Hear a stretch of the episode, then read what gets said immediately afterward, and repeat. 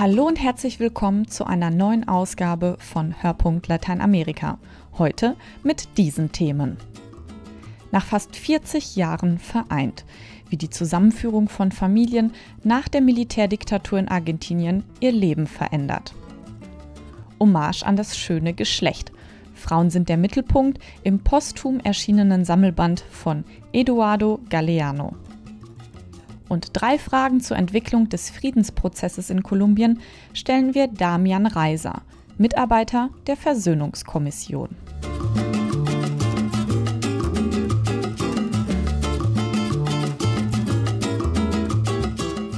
Während der Militärdiktatur in Argentinien wurden hunderte Kinder geraubt. Nach Jahrzehnten finden sich Mütter und Kinder, Großmütter und Enkel wieder. Der Spagat zwischen Ziehfamilie und wahrer Identität ist für beide Seiten nicht leicht.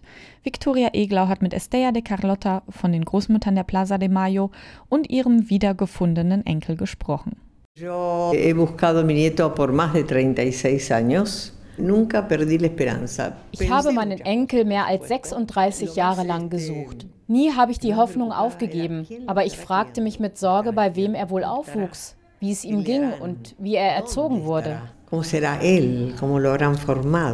Estela de Carlotto ist eine alte Dame, 86 Jahre alt. Die lange Suche nach ihrem Enkel begann 1978, zwei Jahre nach dem Militärputsch in Argentinien. Carlottos Tochter Laura, die einer linken Studentenorganisation angehörte, war in ein Geheimgefängnis der Diktatur verschleppt worden. Im August 1978 übergab ein Polizist der Mutter Lauras Leiche. Die Militärs hatten sie umgebracht. Aber durch eine Mitgefangene erfuhr Estela de Carlotto, dass ihre Tochter zuvor ein Kind zur Welt gebracht hatte.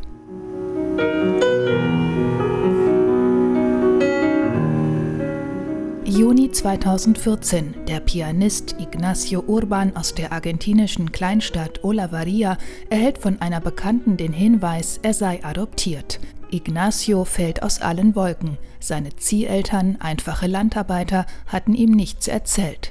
Er war ihnen als Baby von ihrem Chef ausgehändigt worden, einem Großgrundbesitzer mit Verbindungen zum Militär. Sofort zieht Ignacio in Erwägung, er könnte eines der 500 geraubten Kinder sein denn geboren wurde er 1978, während der Diktatur also, als die Militärs politische Gegner verschwinden ließen und sich ihre Babys aneigneten.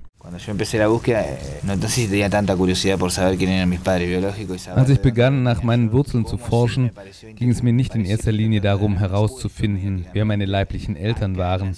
Ich tat den Schritt vor allem, weil ich wusste, dass mich vielleicht eine Familie suchte. Por eso, porque había una familia que quizás me estaba buscando. Ignacio Urban fuhr nach Buenos Aires zur Organisation der Großmütter der Plaza de Mayo, zu jenen Frauen also, die seit 40 Jahren nach ihren verschwundenen Kindern und geraubten Enkeln suchen. Ignacio ließ einen Gentest machen. Im August 2014 erhielt er das Ergebnis. Seine leibliche Großmutter war Estela de Carlotto. Siempre que se encuentra un nieto, cual sea, es una noticia. Immer, wenn ein Enkel gefunden wird, ist das eine große Nachricht, über die sich viele in Argentinien freuen. Mein Fall sorgte für besonders viel Aufsehen, weil meine Oma die Präsidentin der Großmütter ist.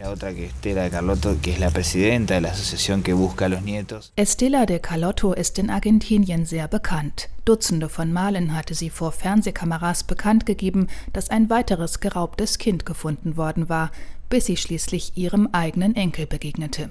Siempre decía con prudencia porque los chicos no, no, no nos quieren, no nos conocen. Eigentlich mahne ich die Großmütter immer zur Zurückhaltung, wenn sie zum ersten Mal ihre Enkel treffen. Schließlich kennen sie uns nicht und können daher keine Gefühle für uns haben. Aber ich konnte nicht anders und habe meinen Enkel fest umarmt. Er sagte, langsam, langsam. Wir haben dann zum ersten Mal miteinander geredet. Und zum Abschied sagte er, Ciao Oma. Del lazo me lo dio diciéndome ciao, Abu erinnert sich Carlotto lächelnd. Inzwischen sind fast drei Jahre vergangen. Ignacio hat seinen Nachnamen geändert. Er heißt nun Montoya Carlotto, wie seine von den Militärs ermordeten Eltern. Doch den Vornamen, den ihm seine Zieheltern gaben, hat er behalten. Dabei hieß Ignacio ursprünglich Guido. Irgendwann wurde mir klar, dass ich Ignacio bin und kein anderer.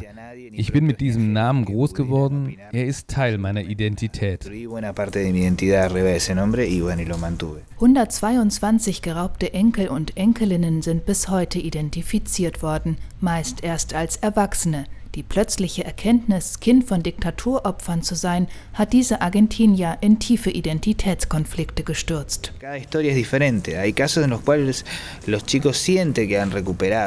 Jede Geschichte ist anders.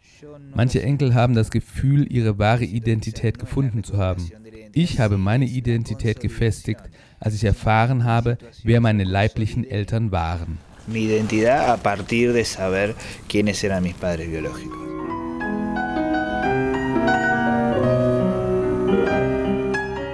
Etwa versteht der Pianist und Komponist Ignacio Montoya Carlotto erst jetzt sein künstlerisches Talent. In seiner leiblichen Familie gibt es noch mehrere andere Musiker. Ignacio muss heute den Spagat zwischen zwei Welten bewältigen, zwischen seinen Zieheltern, bei denen er, wie er sagt, eine glückliche Kindheit verbracht hat, und seiner Großmutter. Die Geschichte der Großmütter und ihrer Suche ist voller Schmerz. Viele Jahre des Kampfes und der Ungewissheit. Als ich meine Oma 2014 kennenlernte, war das wie bei Null anzufangen. Wir waren viel länger getrennt, als wir zusammen sein werden. Sie sehnt sich natürlich danach, die verlorene Zeit aufzuholen. Estela de Carlotto weiß, dass das unmöglich ist. Die 86-Jährige genießt jeden Augenblick, den sie mit ihrem Enkel verbringen kann. Doch wenn er ihr Babyfotos von sich zeigt, tut ihr das auch weh. Ich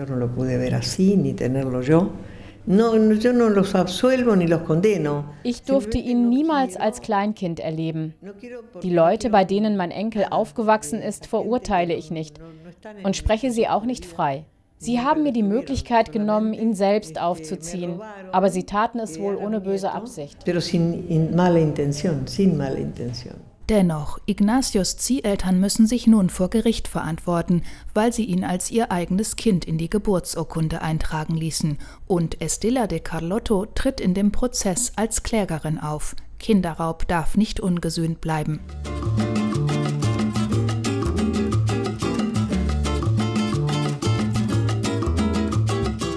Einer der wohl bekanntesten politischen Autoren Lateinamerikas starb vor etwa zwei Jahren. Eduardo Galeanos Markenzeichen waren kurze, prägnante Texte, etwa im Stil von Kalenderblättern.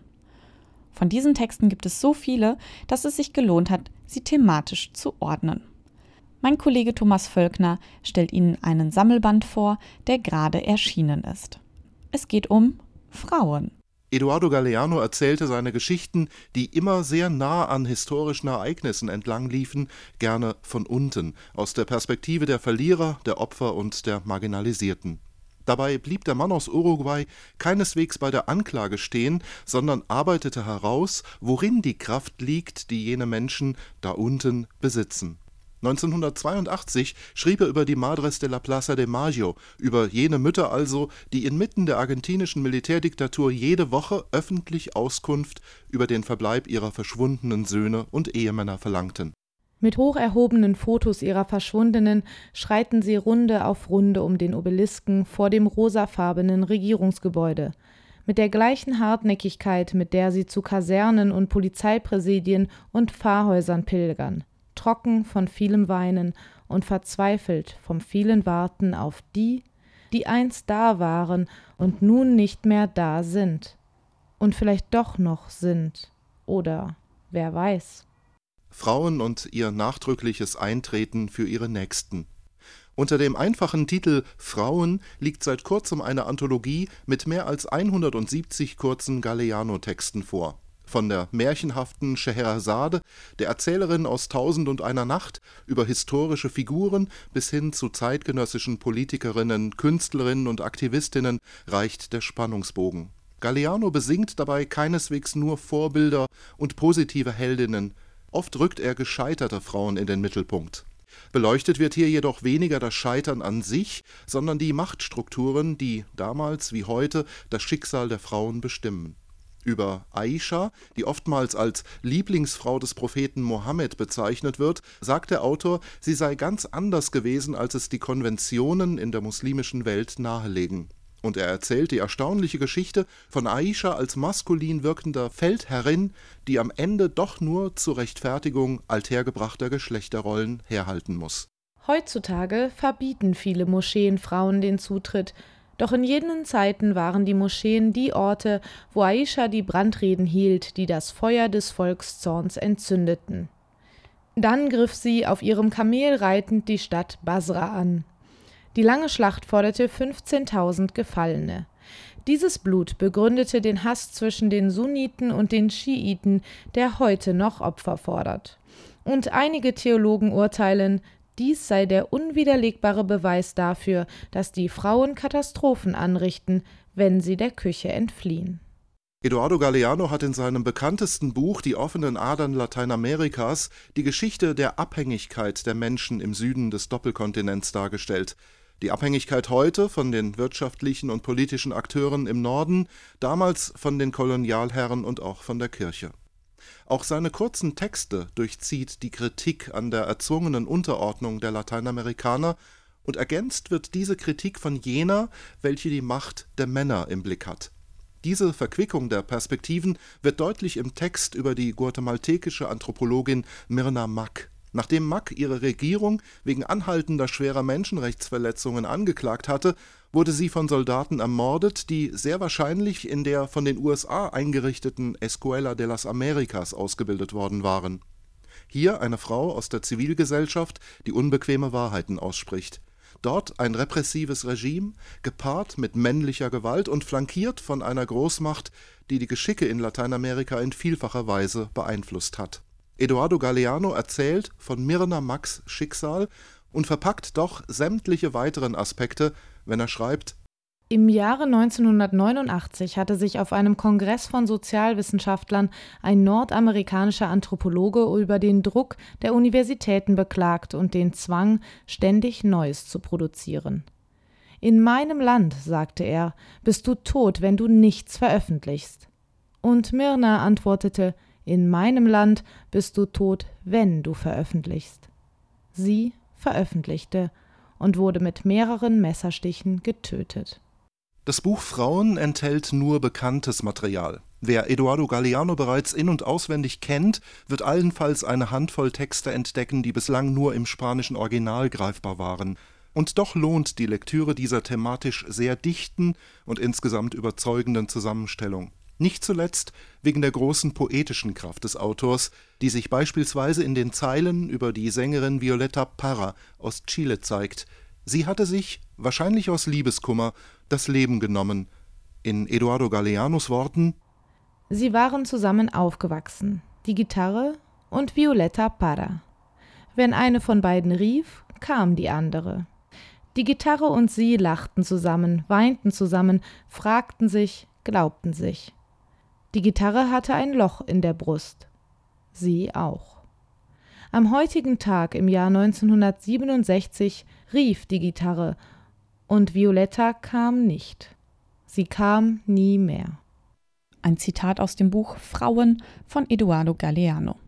Der 220 Seiten Sammelband ist im Peter Hammer Verlag erschienen und kostet 22 Euro.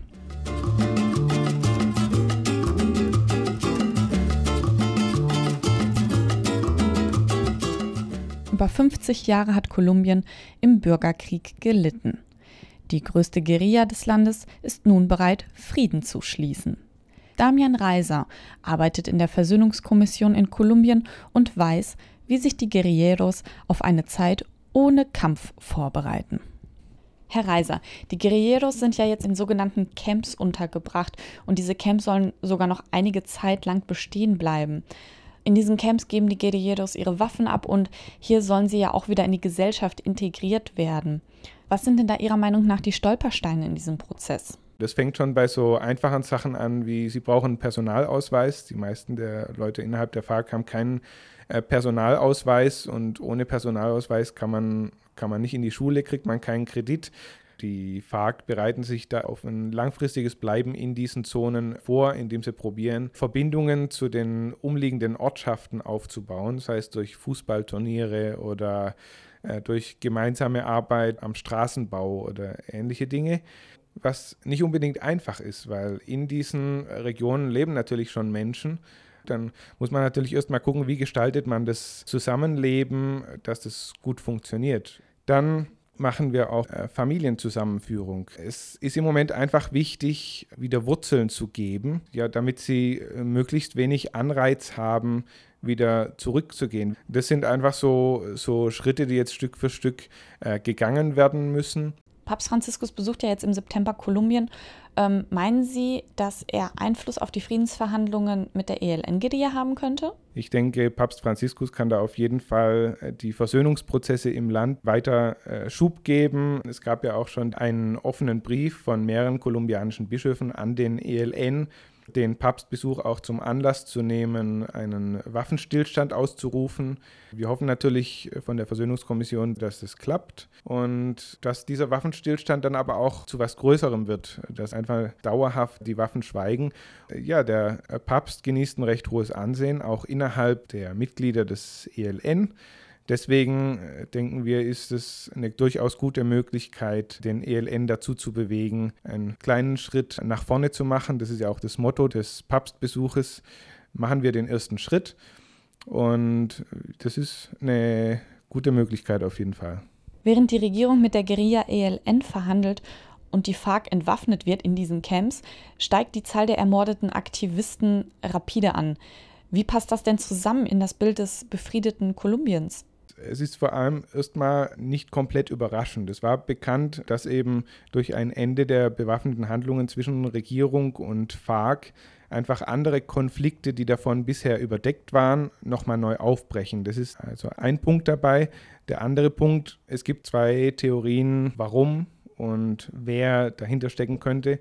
Das ist einmal natürlich ehemalige FARC-Mitglieder, die nicht an dem Prozess teilnehmen wollen und deshalb eben auch ein Interesse daran haben könnten, störend zu wirken und die Umsetzung zu erschweren. Eine andere Möglichkeit wären auch kleinere kriminelle Banden, die versuchen zu verhindern, dass es den FARC-Mitgliedern möglich ist, sich in Zukunft äh, politisch als Partei zu betätigen. Das ist ein Ziel der FARC, und durch die Ermordung von Personen, die möglicherweise in Zukunft äh, Teil von einer FARC-Partei sein könnten, torpediert man natürlich von Anfang an dieses Unterfangen. Aber wie gesagt, es sind beides Theorien. Vielen Dank, Herr Reiser, für Ihre Einschätzungen. Vielen Dank auch an Sie, liebe Zuhörer, und zwar für Ihre Aufmerksamkeit und das über die vergangenen zwei Jahre. Denn für mich heißt es nun Abschied nehmen. Es war zwar nicht der letzte Hörpunkt Lateinamerika, aber der letzte, den ich moderiert habe. Ein ebenso großes Dankeschön an Viktoria Eglau und Thomas Völkner für ihre Mitarbeit. Mein Name ist Laurin Zins. Adios und auf Wiederhören.